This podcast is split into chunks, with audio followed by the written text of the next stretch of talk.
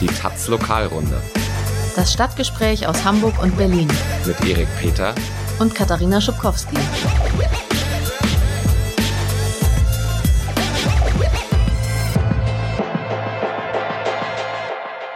Hallo zur Lokalrunde, eurem Nachrichtenpodcast aus Hamburg und Berlin.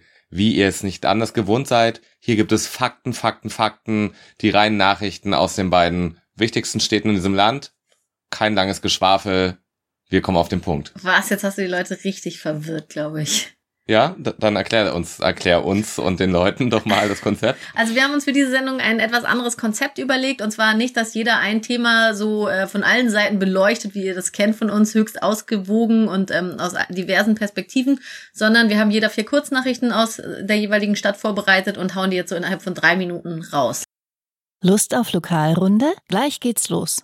Wenn du vorher noch etwas für deine Hosts und dein Karma tun willst, dann kannst du uns jetzt mit einem kleinen Beitrag unterstützen und ganz nebenbei die Zukunft der Taz Podcast sichern. Das geht entweder einmalig oder mit einem regelmäßigen Beitrag. Und weil wir Flexibilität und Selbstbestimmtheit lieben, kannst du den Betrag frei wählen und jederzeit wieder kündigen. Schau es dir an auf taz.de slash podcast-zahlig. Und weil das nicht funktionieren kann ohne ein klares Reglement, äh, sind wir zeitlich eng gebunden sozusagen dabei, ja. Drei Minuten pro Thema. Äh, nach zweieinhalb Minuten gibt es ein kleines Zeichen. Nach drei Minuten quietscht es ganz unangenehm. Und dann ist vorbei, ne? Dann ja. sind wir, kennen wir auch keine Gnade. Wenn man bis dahin nicht geschafft hat, das Wesentliche zu erzählen, hat man halt Pech. Naja, Und, also ihr, ihr vielleicht, aber könnt ihr alles irgendwo nachlesen im Tagesspiegel oder Hamburger Morgenpost stehen die wichtigsten Sachen wahrscheinlich. Aber fies wäre, wenn man jetzt so Nachfragen stellt, ne, bei dem Thema des anderen. Ja, schauen wir mal, wie es läuft, ne? Ja.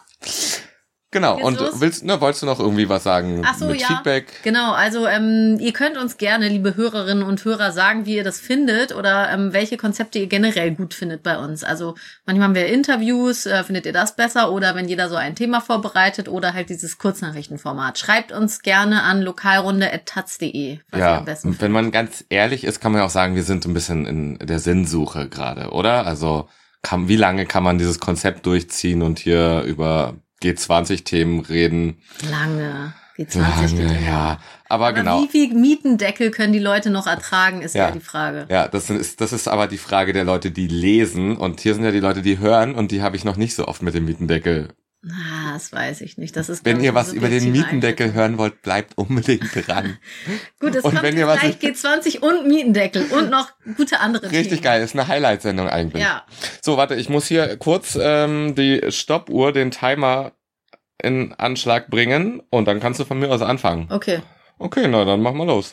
Also G20 im Komplex Rondenberg liegen jetzt neue Anklagen vor. Also Rondenberg, ihr erinnert euch, ne, das war so ein unangemeldeter Demozug am Freitagmorgen des G20-Gipfels in Hamburg 2017, wo da im Industriegebiet in der Straße Rondenberg ähm, der Aufzug relativ brutal von der Polizei zerschlagen wurde. Also 14 Leute wurden auch verletzt, kamen ins Krankenhaus, 70 wurden ungefähr festnahmen äh, festgenommen und bislang gab es auch einen Prozess gegen einen Beteiligten, gegen den Italiener Fabio Vittorell, der dann aber wegen Schwangerschaft der Richterin geplatzt ist, der Prozess. Und Fabio ist wieder in Italien. Das Verfahren wurde noch nicht neu aufgerollt, aber jetzt liegen mittlerweile drei weitere Anklagen vor. Also es war klar, dass da noch einiges kommen würde. Und das sind so Sammelanklagen gegen insgesamt 38 Leute. 19 davon waren zur Tatzeit Jugendliche oder Heranwachsende und ihnen wird gemeinschaftlicher schwerer Landfriedensbruch vorgeworfen, hauptsächlich. Dazu kommen tätliche Angriffe, versuchte gefährliche Körperverletzung, Bildung bewaffneter Gruppen und Sachbeschädigung. Und ähm, das Besondere an diesem Verfahren ist, was man im Verfahren gegen Fabio auch schon gesehen hat, dass es wenig individuelle Vorwürfe sind. Ähm, also bei Fabio gab es gar keinen individuellen Vorwurf.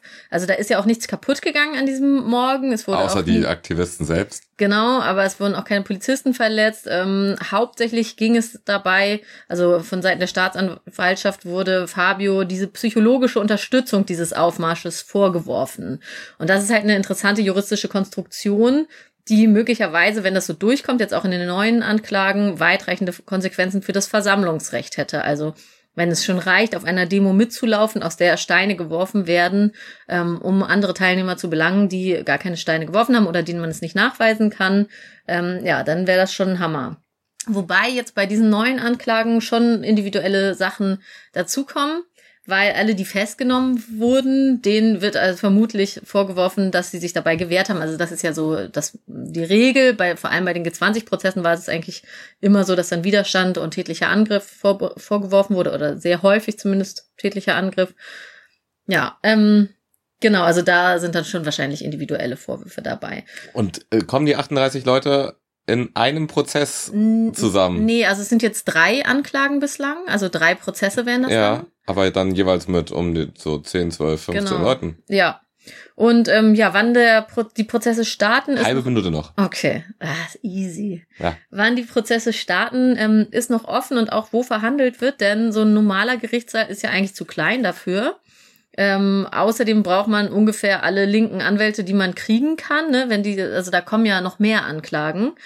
Ähm, und es gibt noch die Hoffnung unter den Beteiligten, dass dort verhandelt wird, wo die Jugendlichen auch leben. Denn wenn man eine Ausbildung macht oder in der Schule ist oder einen Job hat, ist das natürlich ziemlich scheiße, dauernd zum eigenen Prozess nach Hamburg reisen zu müssen. Oh, und es wird sicher der letzte große G20-Komplex sein, der uns im nächsten Jahr beschäftigen wird. Neben Elbchaussee ist das nochmal so das letzte große interessante G20-Ding. Okay, ich weiß nicht, ob schnell reden die Lösung ist, weil irgendwie müssen dir die, dir die Leute ja auch noch zuhören. Aber es ist natürlich eine Möglichkeit, wenn man schlecht vorbereitet ist und das dann trotzdem noch retten Hallo? möchte, ne? Ja, würde ich jetzt auch sagen an deiner Stelle. Mal sehen, was du vorhast jetzt hier. Los okay, geht's, ja? du nimmst die Zeit. Geht los. Berlin bekommt einen unabhängigen Polizeibeauftragten. Ich bin fertig.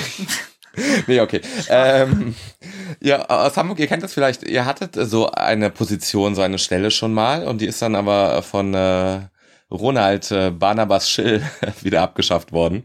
Ähm, genau, das ist also ein unabhängiger Polizeibeauftragter, der soll Ansprechpartner sein für Bürgerinnen und für Beamte, die sich äh, über Missstände beschweren wollen. Und äh, der ist dann gar nicht nur für die Polizei zuständig, sondern ähm, für all die Behörden, die befugt sind, in Grund Grundrechte einzugreifen. Also auch irgendwie im Bereich Psychiatrie oder Jugend. Ähm, genau, das heißt, äh, dort können Leute hingehen und etwa Fälle anzeigen von Polizeigewalt und zwar ohne, dass man dann Angst haben muss, gleich mit der typisch, die typische Gegenanzeige ähm, Widerstand zu bekommen. Und äh, das soll, so ist die Ankündigung, der unabhängigste Polizei- oder Bürgerbeauftragter im ganzen Land werden. Es gibt momentan so zwei, drei Bundesländer, wo es äh, ähnliche Beauftragte schon gibt. Ähm, das heißt, anders als zum Beispiel in Rheinland-Pfalz soll der Berliner ähm, Polizeibeauftragte auch bei laufenden an staatsanwaltschaftlichen Ermittlungen aktiv werden dürfen. Ist ja so, dass das, äh, wenn man irgendwie einen Polizist angezeigt hat, weil er gewalttätig war, dann werden ja formal Ermittlungen aufgenommen, die dann ja normalerweise zu nichts führen und dann dürfte dieser Polizeibeauftragte gar nichts tun. In Berlin soll er dann aber so, sowohl Verdächtige befragen können und Zeugen und dann auch Stellung beziehen und äh, sich irgendwie bei der Polizeipräsidentin oder beim Senator Stellungnahmen abholen dürfen. Er soll also ernsthaft arbeiten. Er soll ernsthaft arbeiten. Und äh, er soll so unabhängig von der Polizei agieren wie möglich und ist deswegen natürlich auch nicht dort angesiedelt, sondern direkt dem Parlament unterstellt. Ähm, genau, konkreten Personalvorschlag gibt es noch nicht und es ist auch noch nicht klar sozusagen mit wie viel Geld das ausgestattet wird, weil es ist jetzt nicht nur eine Person, sondern ja im Endeffekt eine Behörde, wie der Datenschutzbeauftragte, der auch seine Mitarbeiterin hat, damit man das alles schaffen kann, was da unter Umständen anfällt. Ähm, das ist eine Forderung insgesamt, ne, sozusagen so eine Stelle zu schaffen, die es äh, von Bürgerrechtlern schon ganz lange gibt. Also Amnesty International fordert das seit Ewigkeiten. Ähm, und auch die UN, der UN-Menschenrechtsrat 30 hat Sekunden Deutschland schon aufgefordert, ähm, die Kon Polizeiarbeit unabhängig zu kontrollieren. Berlin hat sich das 2016 vorgenommen im Koalitionsvertrag. Seitdem ist nichts passiert. Das hing irgendwie zusammen, weil man gesagt hat, erst wenn wir ein neues Polizeigesetz beschließen, dann könnt ihr, hat die SPD gesagt, dann könnt ihr auch euren Polizeibeauftragten kriegen. Jetzt hat man Gott sei Dank da diesen Kuhhandel. Kuhhandel. Jetzt hat man aber diesen Knoten zerschlagen und damit ähm, soll das noch dieses Jahr im Abgeordnetenhaus sozusagen dieses Gesetz eingebracht werden. Punkt. Bitteschön. Gut. Machst du weiter.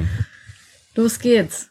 Jo. Bist du bereit? Na klar. Also, es gab in der vergangenen Woche eine Hausdurchsuchung bei der Autorin Anja Flach wegen des Teilen eines PKK-Symbols im Internet. Autorin Anja Flach hat mehrere Bücher über die Geschichte und den Kampf der Kurdinnen veröffentlicht, ist Ethnologin und auch Aktivistin für die kurdische Unabhängigkeitsbewegung und wohnt in Hamburg auf St. Pauli. Mittwoch früh sind Polizisten in ihre Wohnung gegangen, haben sie durchsucht, haben Computer und ein Telefon beschlagnahmt. Und ähm, der Grund ist der Verdacht auf das Verstoß, auf einen Verstoß gegen das Vereinsgesetz. Also der Verein ist in diesem Fall die PKK, ist ja in Deutschland verboten und sie soll eben ein PKK-Logo im Internet geteilt haben. Genau genommen hat sie bei Twitter ein Foto von einem jungen Hamburger hochgeladen, Jakob Riemer.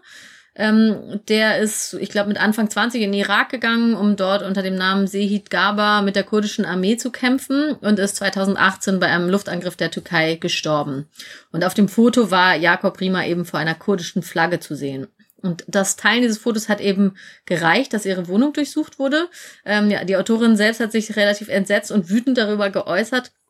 Auch von der Linkspartei gab es Kritik. Also die ähm, Bürgerschaftsabgeordnete Christiane Schneider hat ähm, gesagt hier, dass die Behörden hier als verlängerter Arm Erdogans agieren, geht irgendwie gar nicht klar. Auch die linke Bundestagsabgeordnete Ulla Jelpke hat das Vorgehen verurteilt.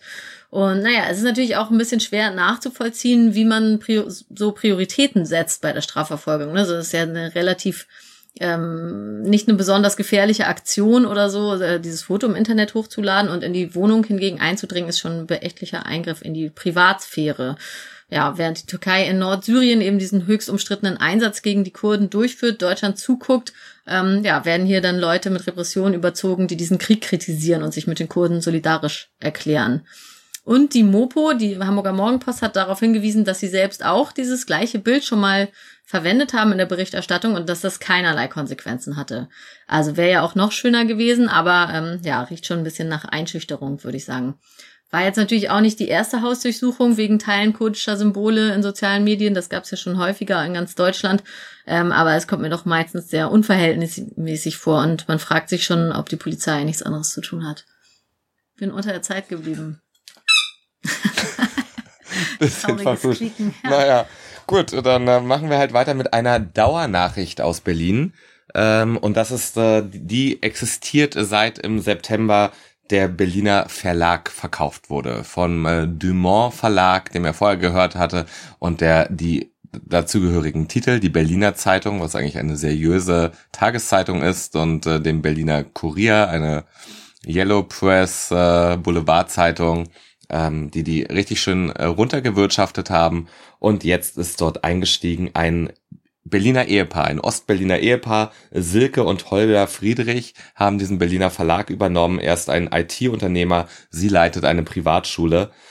Ähm, warum sie das getan haben, ist nicht so klar. Sie haben keine Erfahrung in der Medienwelt und die ersten Monate sind eine Anhäufung von Skandalen. Ähm, genau, also sie haben sozusagen ihren Auftakt gehabt mit einem wirklich wirren Manifest. Ellenlang konnte man eigentlich nicht lesen. Die Berliner Botschaft haben sie es äh, betitelt. Und darin erklären sie, was sie wollen. Ja, irgendwie Politik soll schneller gehen und Journalismus soll irgendwie ein außerparlamentarisches Korrektiv sein. So, da stehen irgendwie viele Sachen drin, die sind unproblematisch. Und ansonsten ist das aber überhaupt das gar keine Linie, ja. Das ist irgendwie teilweise links, teilweise neoliberal. Das ist ostalgisch und das ist vielleicht auch der Grund, warum sie das übernommen haben. Die Berliner Zeitung ist sozusagen eine Zeitung, die es schon zu DDR-Zeiten gab. Ähm, das ist Putin nah. Ähm, da gab es auf jeden Fall viel Aufregung und das ist so, okay, da gibt's jetzt irgendwie die neuen Oberchefs, aber und da darf dann auch niemand redigieren, so ein Text. Na gut, äh, dann äh, kam raus äh, die frühere Stasi-Mitarbeit von Holger Friedrich.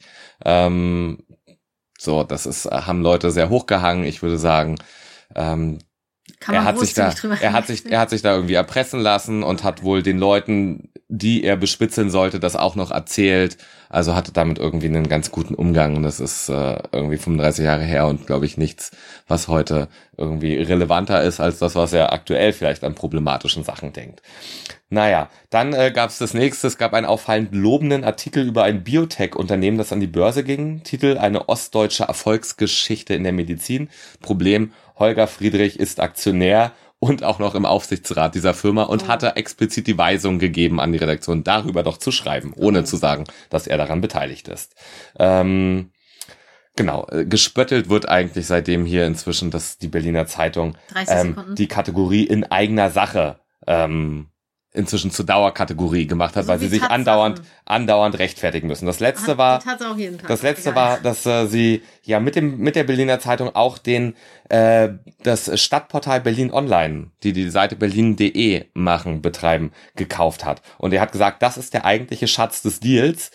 Naja, das Problem, Problem ist, äh, dass äh, die Stadt kurz darauf äh, mitgeteilt hat, dass sie weit davon entfernt ist, einem privaten Unternehmen tiefere Einblicke sozusagen in die sensiblen Daten der Berlinerin zu geben und dass der Vertrag schon längst gekündigt ist. Also 21 war es, dass das dem Berliner Verlag noch äh, berlin.de gehört und damit können sie dort gar nichts mehr machen. Also sie haben gar keine Ahnung, was sie da eigentlich genau gekauft haben. So ist es.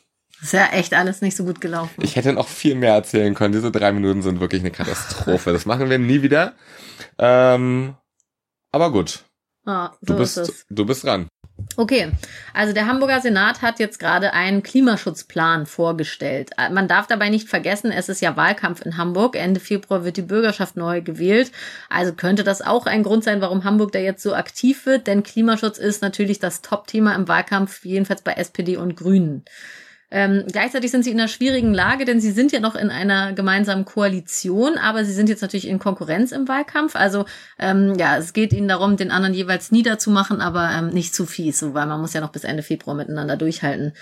Äh, der Plan sieht vor, ähm, den, die CO2-Emissionen um 55 Prozent gegenüber 1990 zu senken innerhalb der nächsten zehn Jahre. Und bis 2050 soll Hamburg dann auch klimaneutral werden. Das ist ja auch das Ziel, auf das sich die EU gerade geeinigt hat, ohne Polen, und bedeutet, dass dann alle Treibhausgase vermieden oder gespeichert oder kompensiert werden müssen. Also kompletter Umbau von Energieversorgung, Industrie, Verkehr und Landwirtschaft wird dann nötig und die Abkehr von fossilen Energieträgern natürlich. Wie will man das erreichen? Da ähm, wurden in Hamburg über 40 Einzelmaßnahmen beschlossen, von denen die größte und wirksamste eigentlich sowieso längst beschlossen war. Das ist die Abschaltung des Kohlekraftwerks Wedel im Jahr 2025. Das ist auch schon 60 Jahre alt, funktioniert mit Steinkohle, also höchste Zeit, dass es jetzt endlich mal vom Netz geht. Und 2030 soll Hamburg dann kohlefrei werden. Außerdem ist die Mobilitätswende ein großer Punkt, also der massive Aufbau des öffentlichen, öffentlichen Nahverkehrs. Äh, da könnte richtig Großstadtfeeling aufkommen in Hamburg, wenn man dann nicht länger als fünf Minuten auf Bus oder Bahn warten muss. Ähm, ja, es werden nochmal 750 neue Busse angeschafft, die fahren dann CO2-neutral.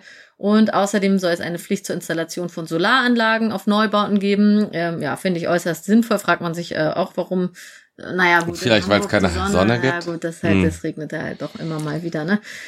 Ja, ähm, keine Ölheizungen soll es im Neubau mehr geben ab 2022 ähm, und die Gebäude der öffentlichen Hand müssen nach Energiestandards äh, ähm, gebaut und saniert werden. Genau, ja, die Frage, wie fortschrittlich ist das jetzt eigentlich? Also an so Forderungen von Fridays for Future kommt es natürlich nicht ran. Die wollen ja schon 2035 netto Null erreichen beim Emissionsausstoß. Und zum Beispiel dieser Kohleausstieg ist auch so eine kleine Mogelpackung, weil ähm, das Kohlekraftwerk Moorburg, das zwar im Bereich Hamburg steht, da nicht reinzählt, weil es ähm, bundesweit ähm, Strom liefert. Und von daher, naja, es wird dann, also es ist in diesem Kohleausstieg bis 2030 einfach nicht inklusive. Also von daher würde ich sagen, da ist noch ein bisschen Luft nach oben. Weiteres Problem ist, dass Tschentscher ja, also Bürgermeister Peter Tschentscher ein großer Freund der Wirtschaft ist. Das spiegelt sich auch in diesem Paket. Zum Beispiel, also er ist so ein bisschen seine Linie Klimaschutz nur mit neuen Technologien gestalten, äh, gestalten und gar nicht damit, dass irgendwas weniger verbraucht wird. Also ich glaube, Wachstumsstagnation ist so sein schlimmster Albtraum. Ja, kann ich noch ein Beispiel sagen? Na gut. Ähm, zum Beispiel sieht dieses Paket auch vor, dass noch mehr Landstromterminals für Container- und Kreuzfahrtschiffe gebaut werden. Ne? Also dann werden die Kreuzfahrtschiffe, während sie in Hamburg liegen, an so eine Steckdose gestöpselt und beziehen halt dann Landstrom. Und ähm, das ist nicht ganz so klimaschädlich, aber Kreuzfahrt steht natürlich ähm, ja wie irgendwie fast nichts anderes für die Verschmutzung der Meere, den Ausstoß von extrem vielen Emissionen und so. Entertainment-Hölle. Vielen Dank dafür. Kommen wir zum Berliner Klimathema. Berlin hat die Klimanotlage erklärt. Als erstes Bundesland. Ähm, zuvor hatten schon 50 Städte den Klimanotstand ausgerufen. Ähm, diese Begrifflichkeit wollte Berlin nicht übernehmen, weil er Erinnerungen an die Notstandsgesetzgebung zur Weimarer Republik hervorruft. Deswegen also Klimanotlage. Und das ist auch eine Reaktion auf die Volksinitiative, die für sozusagen eine Notlage einen Notstand ähm, 43.000 Unterschriften gesammelt hatte. Und damit bekennt sich also Berlin zu dem Klimaschutzabkommen von Paris, will die globale Erderwärmung auf 1,5 Grad begrenzen und äh, künftig sollen alle Senatsbeschlüsse einen Klimacheck erhalten. Das heißt, äh, sie werden geprüft auf ihre Auswirkungen äh, hinsichtlich auf, auf das Klima. Und ähm, schon im Januar soll dann die Umweltsenatorin, die zuständige Regine Günther von den Grünen, einen Zeit- und Maßnahmenplan vorlegen für alle Senatsverwaltungen. Und ähm, genau, vor allem soll geguckt werden, was kann man jetzt irgendwie schnell tun. Also der Ausbau der Radwege, der jetzt irgendwie auch schon eigentlich in die Gänge gekommen ist und ganz gut läuft. Da soll geguckt werden, ähm, wie man das jetzt doch nochmal deutlich beschleunigen kann. Und auch äh, der Ausbau des Straßenbahnnetzes äh, soll dann doch ein bisschen schneller gehen. Und darüber hinaus möchte man dann prüfen, wie kann man Vorgaben machen für energieeffiziente Sanierungen von öffentlichen Gebäuden, ähm, kann man Klimaschutzbeauftragte für alle Bezirke einrichten und kann man eben auch, so wie bei euch, irgendwie Kohleöfen, Ölheizungen und so verbieten. Und äh, all diesem äh, Beschluss war ein ganz schöner Streit vorausgegangen im Senat, denn Günther wollte ursprünglich, dass das Land sich verpflichtet, bis 2050 die CO2-Emissionen Berlins im Vergleich zu 1990 um 95 Prozent zu reduzieren. Bisher war klar, dass Berlin vorhat, 85 Prozent äh, runterzugehen. Dann kam gar kein Senatsbeschluss zustande, weil die sich darüber so gestritten haben und am Ende hat sie da auch verloren, ähm, weil jetzt ist das Ergebnis, es sind, es so heißt, mehr als 85 Prozent möchte Berlin einsparen. Das ist sozusagen das, was mehr ist zu dem, was bisher war, ist nur das mehr, aber es ist nicht klar definiert. Ähm, Noch 30 und deswegen Sekunden. ist das natürlich auch ein bisschen Symbolpolitik. Ähm, es gibt eben nicht eine wirkliche Verschärfung des Einsparziels und auch ist äh, diese Überprüfung von Gesetzesvorhaben auf ihre Auswirkungen hinsichtlich des Klimas mh, kein richtiger Klimavorbehalt. Das heißt, es ist nicht eindeutig, dass ein Gesetzesvorhaben gestoppt werden muss, nur weil es negative Auswirkungen hat. Man überprüft es, stellt überprüft fest, es. ist scheiße und genau. zieht es dann durch. Genau. Aber womöglich kommt noch ein Energiewendegesetz hinterher und da werden dann nochmal all diese Diskussionen neu aufbrechen. Gott. Das ist echt ein fieser Ton, das, ho hoffentlich, hoffentlich wird das noch runtergedreht, bis das hier ja. ausgestrahlt wird. Ja. Okay, zurück nach Hamburg. Ja, letztes Thema aus Hamburg. Hamburg hat jetzt zwei Volksinitiativen gegen Mietenwahnsinn. Also es ähm, wurde in der Woche, der vergangenen Woche von den beiden Mietervereinen vorgestellt. Es sind zwei getrennte Abstimmungen, weil ähm, die Gesetzeslage in Hamburg das so vorschreibt, dass man nicht zwei Sachen zusammen in eine Volksinitiative packen darf, die man auch trennen könnte. Es ist so eine Art Sicherheitsvorkehrung, damit ein Thema nicht im Windschatten eines anderen mitbeschlossen wird. Und ja, inhaltlich bedeutet das dann, also es wird zur Abstimmung gestellt, Hamburg, erstens, Hamburg soll nie wieder städtischen Grund und Boden verkaufen, sondern nur noch in Erbpacht vergeben. Also auf 60 bis 99 Jahre läuft das dann. Ähm, die Stadt bleibt dann Eigentümerin ihrer Flächen und behält somit also den Gestaltungsspielraum über ihre eigene Entwicklung, anstatt sie in die Hände von Investorinnen zu legen. Ähm, das zweite, die zweite Forderung ähm, sagt, wo dann auf städtischem Boden neu gebaut wird, dürfen die Wohnungen beim Mietpreis den Wert der Miete im sozialen Wohnungsbau nicht überschreiten. Also alle Wohnungen, auch wenn sie keine Sozialwohnungen sind, dürfen dann nur noch so teuer vermietet werden wie Sozialwohnungen. Das sind aktuell 6,60 Euro Anfangsmietpreis. Pro Quadratmeter. Genau. Ähm, genau, und es darf dann höchstens äh, zwei äh, Prozent im Jahr erhöht werden. Ähm, die Volksinitiativen wollen im Januar mit der Unver Unterschriftensammlung starten. Sie brauchen dann ja im ersten Schritt 10.000. Das werden sie wohl schaffen. Dann wird es ein Volksbegehren. Da muss dann ein Zwanzigstel der Wahlberechtigten dafür stimmen. Und im dritten Schritt muss der Senat dann den Wahlberechtigten diesen Gesetzestext zur Abstimmung vorlegen und ein Fünftel muss sich dann beteiligen und die Mehrheit dafür stimmen. Ja, wie radikal ist das jetzt oder wie fortschrittlich? Ähm, also die erste Forderung, ne, dass Hamburg nicht mehr Flächen verkaufen darf, ist gar nicht so weit von der aktuellen Wohnungspolitik entfernt. Der Senat vergibt Grundstücke seit kurzem auch ähm, sowieso primär in Erbpacht, aber die Mietervereine wollen sich eben absichern, denn das ist halt, was der aktuelle Senat jetzt gerade so macht, aber es wird ja auch neu gewählt und er könnte das ja auch wieder ändern. Also es ist kein Gesetz bislang. Und die zweite Forderung hat es wirklich in sich. Also Neubau mit so einer niedrigen Miete ähm, wird man in Hamburg seit Jahren nirgendwo mehr finden. Also das ist eine, eine sehr sehr weitreichende Forderung und würde sich auch stark auf den gesamten Wohnungsmarkt auswirken, weil die neuen Mieten, aus denen setzt sich ja immer der Mietspiegel zusammen. Und ähm, ja, wenn die sehr günstigen Mieten dort einfließen, dann wird also auch der Mietspiegel niedriger und ähm, ja, man darf dann weniger erhöhen. Ja, und das ist natürlich auch nicht kostendeckend, das muss man schon auch sagen, ja. Also unter 10, manche sagen 12, 13, 14 Euro pro Quadratmeter kann man heute eigentlich keinen Neubau hinstellen. Ja, Genau, also die Saga könnte dann, wenn sie zu diesem Preis vermietet, auf jeden Fall keine Gewinne mehr an die Stadt abführen. Aber das ist ja auch, äh, kann man ja auch mal überlegen, ob man das nicht lieber so machen sollte. Mhm. Bist du fertig? Ja. Gut, wir sparen uns das nervige Gequietsche, was in äh, sieben Sekunden gekommen wäre und äh, geben mir also die letzten drei Minuten. Ich gebe mhm. dir den Timer mal rüber. Ich möchte dann doch nochmal über den Mietendeckel sprechen. Das heißt, nach diesem ewig langen Hin und Her im Senat, wie genau dieser Gesetzentwurf aussehen soll, äh, ist der jetzt endlich angekommen äh, im parlamentarischen Verfahren. Der Gesetzesvorschlag, das haben wir hier schon besprochen, sieht sozusagen im Groben und Ganzen vor, die Mieten für fünf Jahre einzufrieren und auch Mietobergrenzen festzulegen, über denen dann auch nicht neu vermietet werden darf. Am Dienstag in der vergangenen Woche gab es äh, die Expertenanhörung im Ausschuss für Stadtpolitik und Wohnen. Es war eine monsterlange Veranstaltung, da waren also zwölf Expertinnen geladen und äh, es ging stundenlang allein darum, ob dieses Gesetz denn am Ende verfassungskonform sein wird oder nicht. Ähm, naja, und zwar so pari pari, die Hälfte der Juristen, die da waren, äh, hat die Ansicht vertreten, dass Berlin als Land überhaupt nicht die Kompetenz hat, so ein Gesetz zu erlassen. Ähm, das ist so der Streit, was, äh, was darf der Bund, was darf die, was dürfen die Länder? Und dann sagen die, der Bund hat mit der Mietpreisbremse ja schon sozusagen in dem Feld ähm, eigentlich mit Regulierung vorgelegt und dann hat das Land irgendwie da gar nichts mehr zu melden. Und äh, die anderen Juristen sagen, das stimmt nicht, sozusagen im Wohnungswesen, der Bereich gehört irgendwie in die Länder und deswegen ist das gar kein Problem.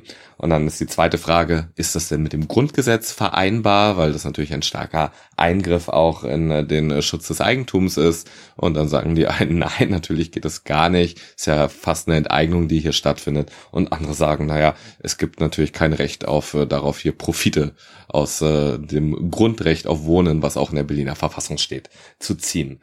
Ähm, es ist relativ klar, dass Rot-Rot-Grün dieses Gesetz, egal wie diese Anhörungen und so verlaufen, ähm, am Ende mit kleinen Änderungen höchstens äh, so, sozusagen durch das Abgeordnetenhaus bringen wird.